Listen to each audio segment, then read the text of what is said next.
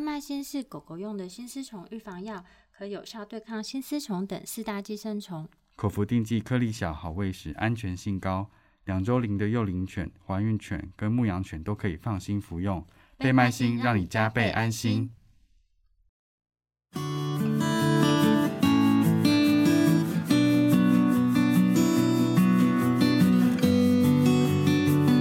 现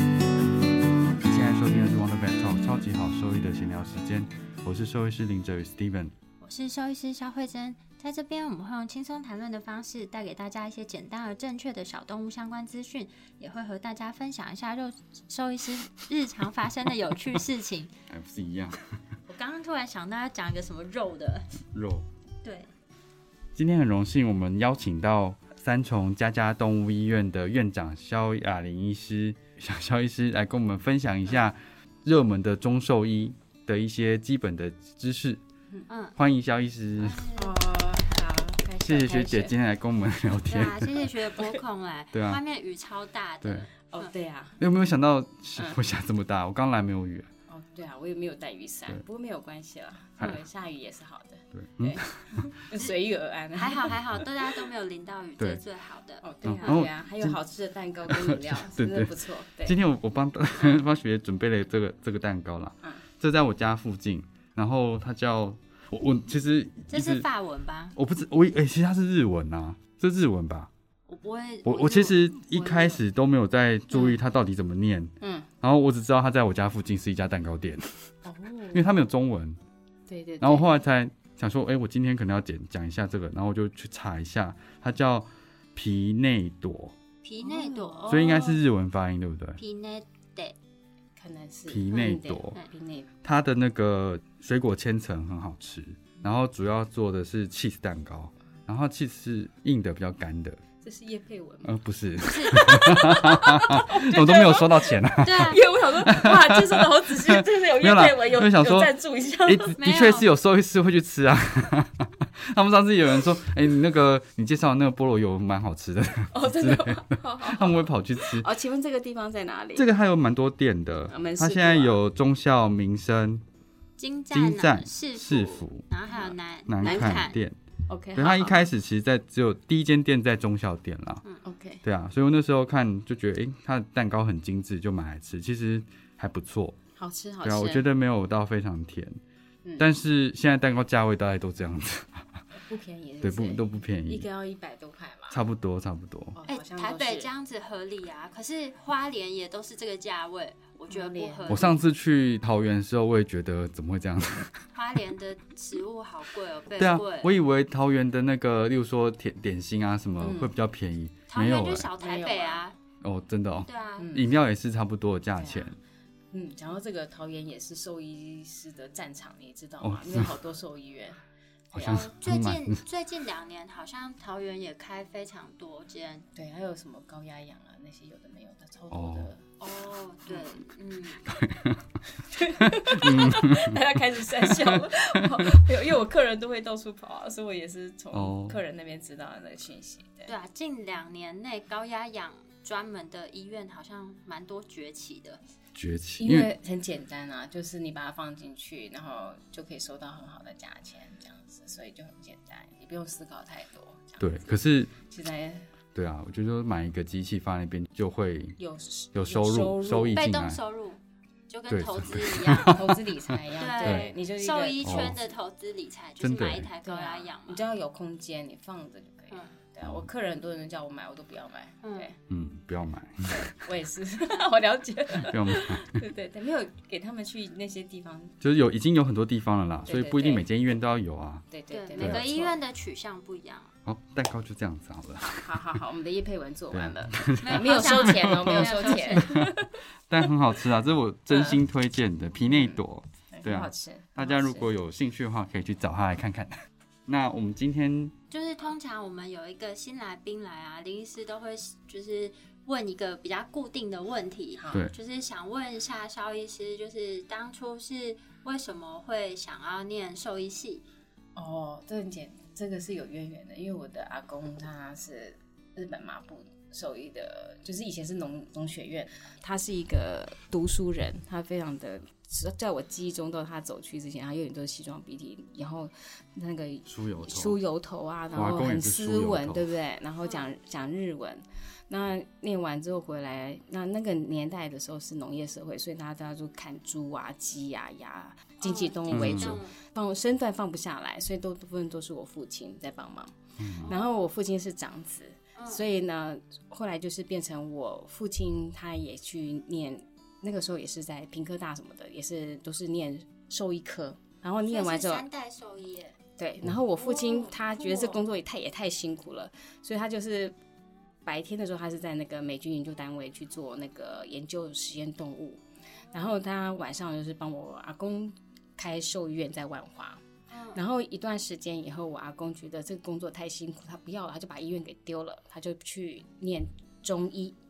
那以前的中医是念书去考试就可以得到证照，嗯，所以所以那个年代，然后所以他就考，他又很会念书，所以他就很自然的他就拿到证照，然后拿到证照他就租给别人，然后就去呃到处去游玩，然后哎这个中医诊所去待一待，就去另外一个中医诊所待一待，哦 然后就把那个医院丢给我父亲。嗯那后来我们退出联合国的那个时候，我父亲并没有跟随美军去美国，他就留下来接了我阿公的这个兽医院，然后就到接下来就换到我了，所以是哦这三代。哎，哦对，是三代的关系。渊源是其实是因为家族关系，哦，这故事对很长哎，对啊，惊这人哪哦个这对啊阶段好了，到这阶段 对啊，好很了，棒哎，我觉得 很惊人哎，因为这现在是目前最惊人的。真的吗？是对啊，因为我们大部分听到就是只有两代吧，哦，真的啊，嗯比，较熟的可能是我们就是熟悉的人比较没有那么多啊，哦而且第三代我还愿意接，就这么辛苦的工作。对对啊，，其实因为很前辛面苦，听起来都嗯哦，真的很对啊辛苦，，对啊，因是为很辛苦，对啊。对啊，那你有想过就是不接这件事？ 有啊，我因为我喜欢艺术啊，嗯哎，然后可是因为我我可能有一点点小小聪明、小天赋，可能是从我阿公爸爸那边带来的。我这我看手书又特别的快，嗯我念书也没有认真念，因为总想出国去念 艺术。嗯然后那个时候，可是我又我又学的很快，所以我其实在加拿大还没有毕业的时候，我就嗯可以帮我爸爸做绝育手术了。嗯，嗯，对，那当然是不能讲啦，因为是偷偷做。可是哎我就手不然很我巧，在那个实习等于是对啊实实习。习就是对，啊然后我觉得学习就是比较顺遂。那我父亲也希望我分担一点家里的那个工作，我就说哦哦，好吧，好吧，就这样子。那有我也喜欢小动物啦，嗯，对我对小动物的感情好像比人类多， 所以我就自然而然的就继续做下来到现在。大部大分部的医生分兽医师都是这样子哎，对对小动物的感情满满的，比起来跟对人类啊，对啊，嗯就像就是像我们就很比较孤僻啊，我很少跟人接触啊。真的哈、对啊我也是，我也是跟我我宁愿花时间跟我的狗去运动啊，干嘛的，对。然后所以就是因为家里三代关系，所以小医师从一开始嗯就从小打就有定接就触了决，定要往中兽医这方面走嘛，哦，中医这个好玩了。这个其实我父亲，因为我我的阿公是因为他是中医嘛，他后来就是做中医，然后嗯他有后来肾衰竭，住在安养院，他还是那个神农氏尝百草的那个精神，里面充满着草药，不同的中草药，然后他就放在家里头，放在那个他的安养院的房间里面，就在研究，还是很认真研究。那我父亲那时候会有一个错误的认知，是因为吃中药，然后肾衰竭、尿毒、洗肾，所以我父亲非常讨厌中医。那在二零零九年的时候，我刚好有一个 case 是我的好朋友，他的那个狗在乌来突然间发热高烧，就是四十一度以上，然后就不吃不喝。那我把它带下山的时候，我帮他做了钩段螺旋体啊，做了所有的血液寄生虫检查，送了不同的实验室，送三家哦，你看，哦，然后还去找那个苏炳老师，到台大去找苏炳老师。那苏炳老师因为有认识，他又特别的帮我，但是都找不到原因。嗯，他一直认为是钩端螺旋体，然后那时候我我就听起来也很对像啊，很像就是非常像对啊听起来非因为有地常像然后我们缘啊什么的都非常像，对不对？嗯刚开始也是朝这个方向走，然后我就送了那个中国医药学院的，那时候是检测是在那里做比较嗯准，但是做了三次都没有阴，性嗯，对，直到第四次他才说阳性。哇，好可怕，哦可是那已经是一个月后的时间，那这嗯个月这个狗怎么活下来哦？它就是它是那个犯白血球减少症，然后尤其是血小板非常非常低，然后其他的肝肾其实都正常，所以他、哦他并没有什么真正的什严么重的嗯肝肾衰竭什么其他问题，他就是高烧这样子。然后我就每天喂他吃，用食物用塞的，每天喂他吃不同的食物，然后维持他的体重。然后这个时候我就问了那个中盟的郑汉文郑医嗯师，，郑医师，因为没有找不到方法了，就很紧张。然后又是我朋友的狗，郑医师就告诉我使用那些中草药，他说他告诉我小柴胡汤跟桂皮汤。那小柴胡桂皮汤，它就是把那个热症给下来，然后补血，然后我就每天喂它吃，一天吃四次，一直拼命吃。然后又搭配的那个 o g m e t i n 因为苏炳颖老师一直认为是狗蛋狗蛋螺螺旋体，旋就先吃 o g m e t i n 头药。那我也觉得非常典型，也就觉得很像。可是为什么肝肾都没问题呢？嗯，反正没关系，吃了再说，嗯就吃了。所以他其实是第二个月后，他慢慢慢慢高烧就从四十一度变成三十九度半，变成微烧。那微烧之后，我就让他回去山上，跟就是在山中生活，然后他后来就好了。所以是这个契机让对后来就对中朝兽这个医方向，对，这这个觉得方好特别哦，好 amazing 哦，就是你觉得好像哇，怎么可能这样子烧就退了，慢慢退，然嗯后就退了，对啊。然后本来苏老师说要输血，然后郑医师跟我说你 P，因为 PCB 那时候大概就是贫血指数大概在十五上下走，嗯其实真的要输血了。血小板大概都是个位数，但是郑医师就说哦，你不要输血，你再等。 那时候其实很挣扎吧，哈，嗯然后我还是就是给他撑过，他没有输血，他他的那个骨髓造血自己回来的。狗狗年轻哦吗？那时候五六岁，他七年后死掉了。嗯，他七年后因为那个突然间就是我在看到他的时候，他已经快死了，他也是严重的贫血，然后血小板非常的低，然后全身淋巴结肿大，然后来的时候就是必须输血。那在输血的过程中，他就离开了，因为他太低了，PCB 不到十。觉得好像每个兽嗯医就是背后都有几支你在职业过程中，嗯就是让导向你走向哪一科，或是你永远忘不掉的一些病例。对啊所以这个就是肖医师忘不掉的病我例。我不会忘记有，因为是他带我走进那个中兽嗯真医，的因为我隔一年就去参加研讨会，中兽医的研讨会，然后我就参加，立马参加那个中华兽医传统医学会的那个研讨会。嗯那因为他那个时候的研讨会都是从大陆请来的那个中兽医来做演讲，哇，很难懂，因为我们嗯是对口音吗？口音跟文言文，然后啊他也，听不们懂教我文英言文文哦，讲话的时候常常带文言文，真的是那个， 就是有时候真的，因为我们学那个西学西医的学太久了，所以你其实对中文的那个造诣是很差的，对 对，的确是 然后有听嗯没有懂，所以我后来是在二零一零年去参加兰州气的研讨会。二零一二年就跟着郑汉文郑医师跟谢敏丽医师去佛罗里达上课。二零一零一二二零一二年，算是很早很早，二零一或呃二零一二之应该是间，最应该是最早开始，最早，开始，我们是对啊最早最早去美国上课，我们就直接就是飞佛罗里达上半年的课，对啊，因为我是那记个是得， Chi Institute 吗？对，亲子酒，对啊，因为我记得好像我们有开始有一些，就我自己啦，嗯，有一点认识或有点接触哈，好像也是从差不多那时间开始哦，就有对，听到啦，就开始听有到，听到，对有听，到，对呀，就是那个谢慧胜老师啊，他有来台湾演讲，那因为我听了他的演讲，我觉得他是我可以学的比较快入门的老师，所以我就直接就跟郑医师和谢医师，我们就两我们三个人就约一约就飞了，嗯，哦对，就飞去那里上课。那目前嗯在台湾啊，就是可以学习中兽医的管道啊，除了就是这个去 Institute 去对，institute，还有什么其他的管道？，嗯，就是中盟的郑汉文医师开的课，他在那哦个他中华自己传有统社会学会，他会开一些自己开的课，对对哦，对，就是目前是这两个为主。还有一个台中的亚太啦，哎，那嗯像这几个课啊，他们是只能限定兽医师对才能参加吗？对哦，都是兽医师才能参加，对不，是兽医师，因为像那个呃附件的课程啊，嗯它的学员就可以是兽医师、兽医助理或是物理治疗物理师治疗，师职因能为治他疗是写师 CCRP 啊，对对对对。对啊，他不是写 CCRV 啊，对对 对，哦有一个 CCRB 啊，对，有一个 CCRV 其实也是气的，气出来的，嗯，他就给兽医我师，记得好像是一八年开始，对对的对，然后今年本来是在韩国啦，但就应该疫情的关系没下文了，嗯对，目前是没下文，对，去年是在北京，好像啊，对，去年在北现京，在北对对京对对对对对对，所以目前台面上的管道就是大家就以这几个为主，CCRV、She Institute，然后台湾的话还有嗯就是中华传统兽医学会会的，对，的课程，就大概这三个为对主。嗯然后这是以兽医师为主为为主的那那个中哦兽医有进修学生如果管道对这部分有兴趣的话，你有比较推荐的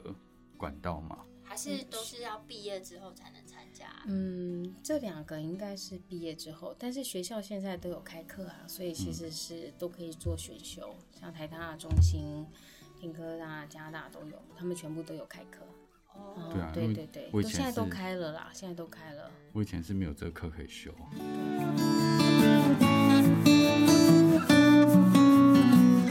可是老实说啦，我是觉得嗯 很多东西讲理论嗯，的时候会很很难入门，我觉得。就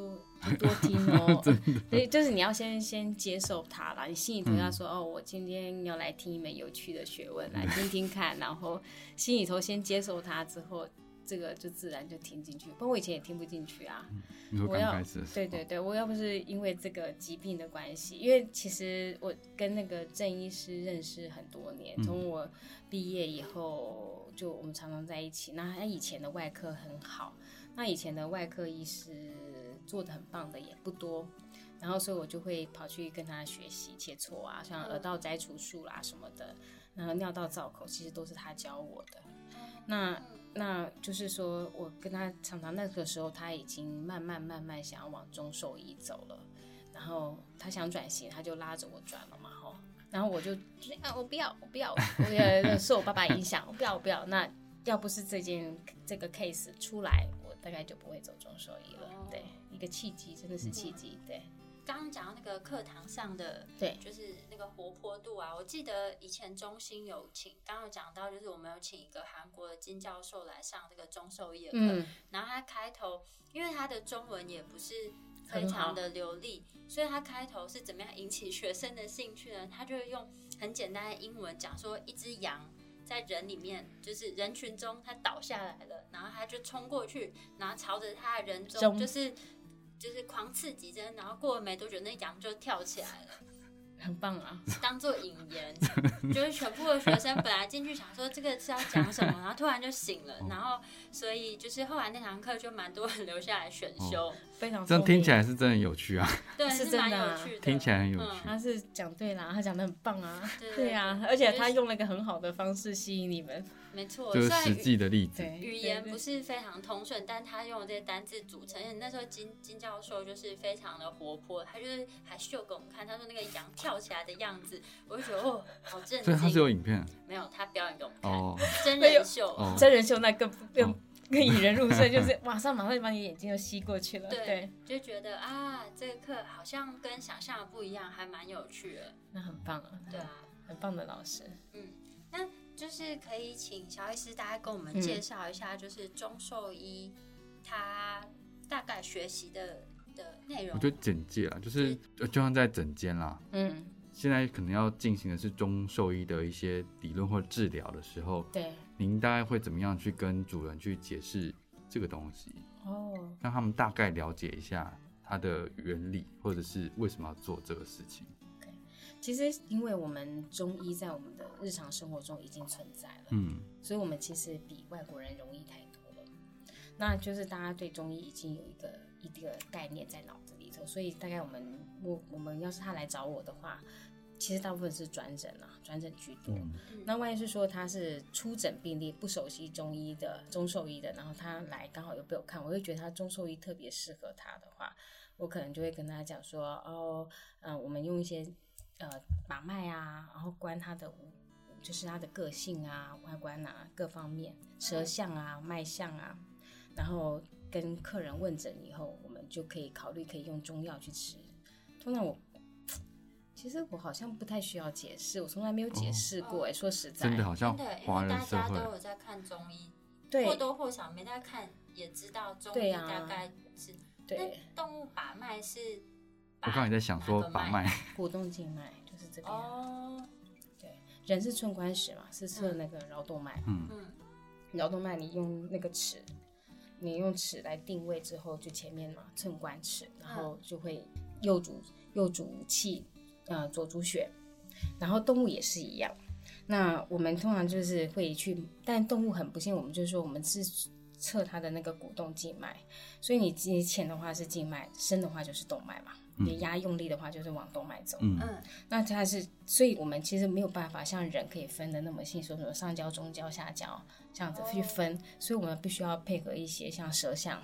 看它牙龈颜色，然后摸它的身体。像我们背的话有任督二脉啊、膀胱经，你去摸它，它哪边不舒服，其实那边特别敏感，然后就去摸摸摸摸摸。然后摸摸它的头啊，看它的眼神啊，看它的眼睛的巩膜啊，有没有一些血丝的变化啊，然后请他下来走一走，看他走路有没有步态上的问题啊，然后再就是问诊，我们在做的理学检查，非常的接近，对基对本，上一般都是一样的，嗯对，可能就触诊这个呃那个我们的脉诊可能就你们没有包含而已，对，那像因为像猫咪啊，它的那个就是股动静脉比较不好触诊，对但但所以猫咪也是一样，一就样触诊同样的位置，没有其他位有置。替代没有其的他，没有其他原则，嗯在马的话就是颈静脉，小动物不能用颈静脉哦，小动物也可以也啊。可以。可是，一般你颈静脉其实它都很紧张，都是缩着。哦你可能看到它一直很蓬勃的话，它有心脏问题吧？嗯，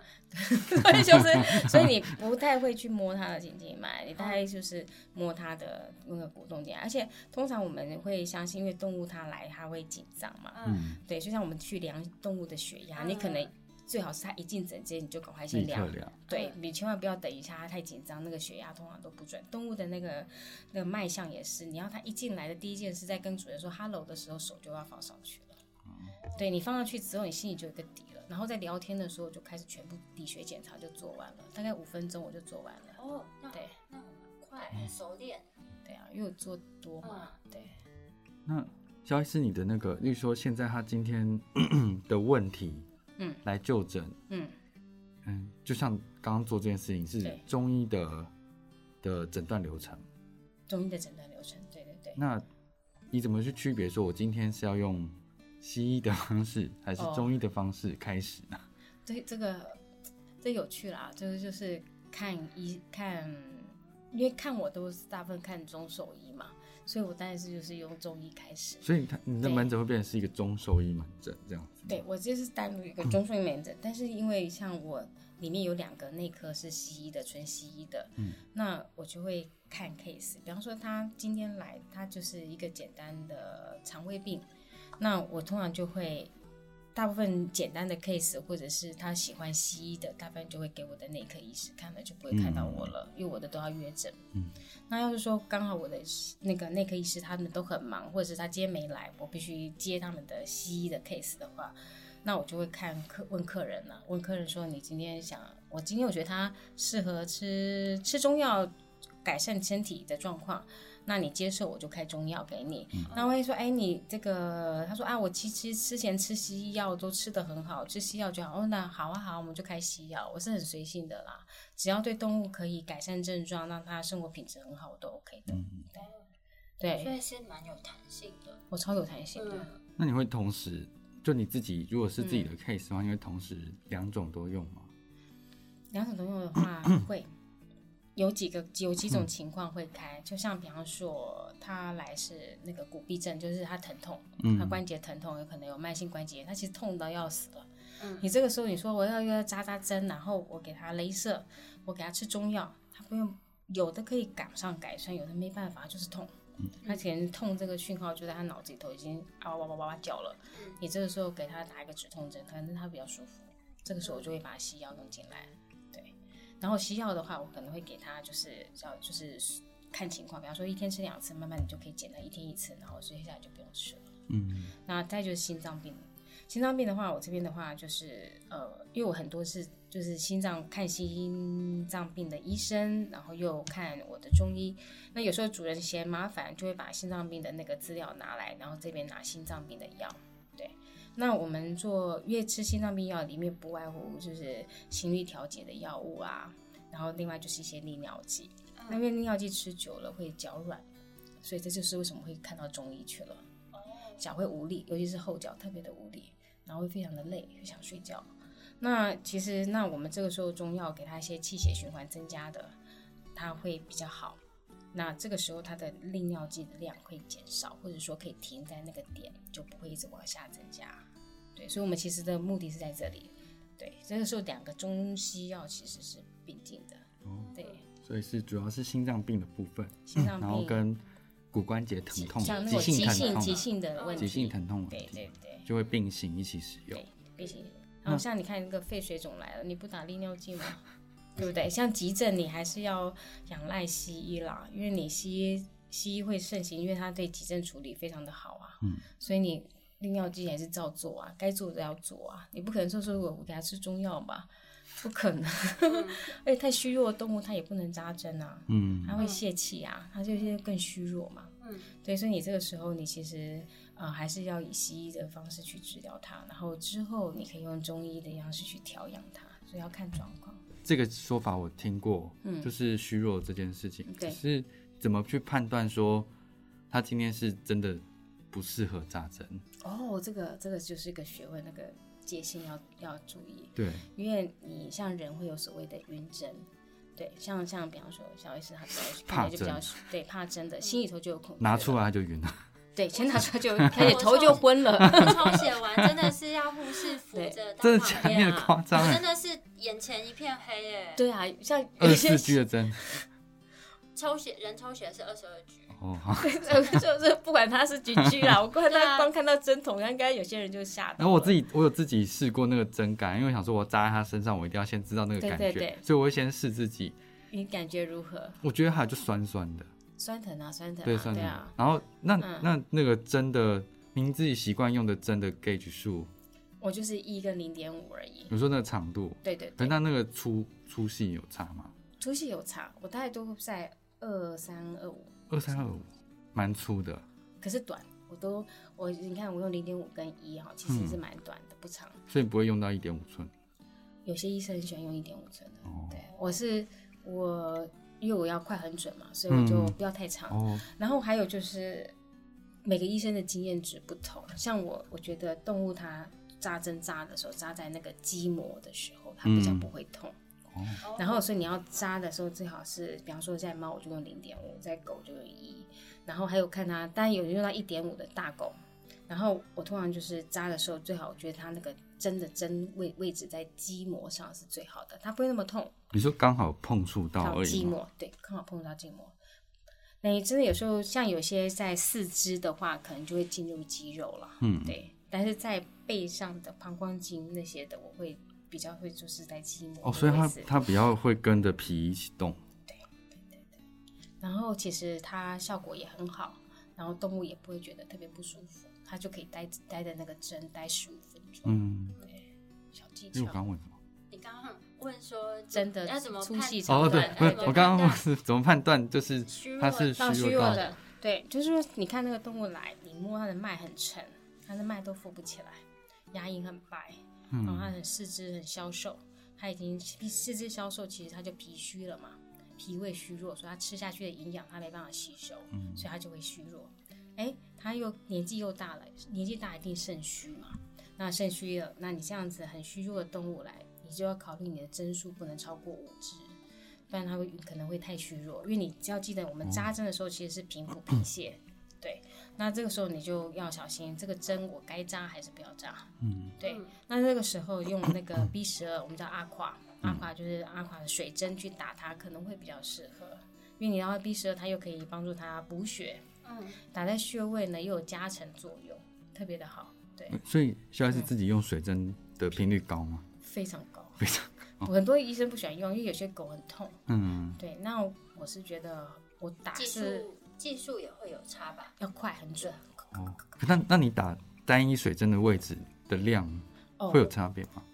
嗯，还是有点差。就是我们一般来用的话，我会给它，比方说像我会用零点五到一 cc，然后稀释到三到五 cc，就看状况。那在猫的话，因为猫哦它给你的容忍度很低啊，嗯，所以猫我通常就是零点二五 cc，然后稀释到一 cc，然后就在每个位置打零点二五。那在狗就会打零点五，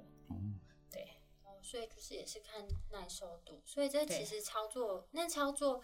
就比如说扎针之后啊，就是、嗯通常动物它们是在什么样的情况下待十五分钟啊？你说他们哦，对啊他们就就是你你也知道，很多兽医师他们喜欢用那个像一个笼子，然后上针面灸啊床或是针针灸用灸床床，然后有个网子放那边。那因为我跟他们不太一样，我我不放那些网子的，嗯，我就是让它，我会放一个软垫，然后很舒服的软垫，然后铺很柔软。我喜欢这。样子，对，嗯比较温柔，嗯然后也比较比较安定，对，然后之后就把针放上去，然后通常都可以待十五分钟，那是主人在旁边陪它吗？主人在旁边陪，然后有时候它动物可能会动，就换我一个护士一起陪，嗯，然后我就离开了，这样，我觉得看那样他们是舒适的、欸对我之前在泰国看那个那个医生针灸也是这样子，都是在软垫上，然后